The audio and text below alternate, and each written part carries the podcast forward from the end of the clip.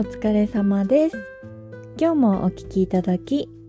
ありがとうございます。この前さ、成長先生の話をね、したんですけど、松本清張先生ね。でね、成長先生の小ネタがね、もう一つあるので、ちょっと話していいですかね。あのさ、家政婦は見たっていう2時間ドラマあるでしょ？市原悦子さん主演の。まあ、最近ねもう市原さんが亡くなったので新作はね放映されないんですけどその家政婦は見たってすごい有名だと思うんですけど家政婦はね見たも実は松本清張先生原作なんですよ。熱い空気っていう題名で発表されていてで最初ね「熱い空気」っていうドラマが2時間ドラマが作られてでそれが市原悦子さんその時も主演ででストーリーもね家政婦さんが豪邸にお仕事に行っていろいろ事件を目撃するって同じででその熱い空気が好評だったから家政婦は見たっていうシリーズが作られたんです。で今日のねポッドキャストのタイトル「点と線」も清張先生の作品からちょっとお借りしてるんですけど最近ねマジでね点と線つながったっていうことが起こってそれをねお話ししたいの。で私ね最近ある踊りの習い事を始めたんですけどでねその踊りをやるにあたって今までねやってきたことがめちゃくちゃ役に立ってんのよ。私のね、まあ人生、まあ、そんなにね、まあ大したことも起きず、まあ淡々とこ人生を送ってきたかなって思うんだけど、何の意味もね、こないかなって思いがちなんだけど、結構さ、あの時のあれが今役立ってるみたいなこと結構あって、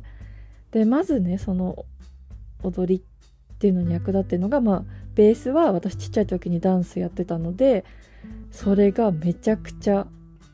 役に立ってるでしょ。だってそれがなかったら多分今みんなについていけないと思うのね。初めてこう踊ったりするって大人になってから結構難しいと思うからさそれがまずベースになっていってであとまあリズム感とかはさ、まあ、ピアノとかあと私コントラバスもやったのでそれで養われたのが今。役に立ってて。でねなんかその踊りさ先生があんまり教えてくれない人で曲をねいきなりかけて即興でなんか前の人の真似して踊るみたいなのがあってそれがね結構私にはレベル高いんだけどでもそれにね役に立ってるのが私ねピアノ習ってる時にソルフェージュっていうのをね一緒に習ってたんですよ。でソルフェージュって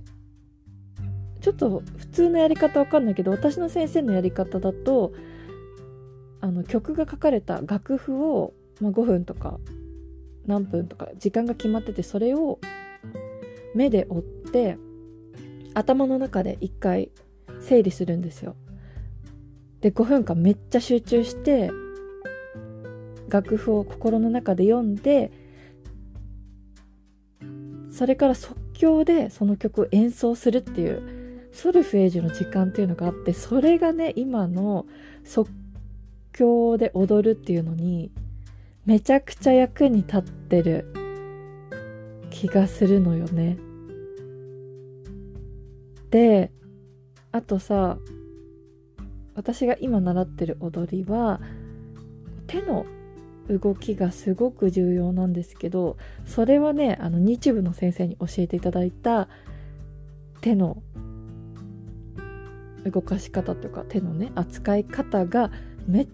ちゃ役に立ってるわけよ。で今まで人生でやってきたことがさこんなにね役に立つと私思わなくてさであと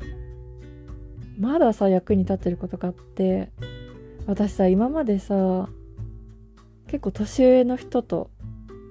仲良くなったり、まあ、遊びに行ったりご飯食べたり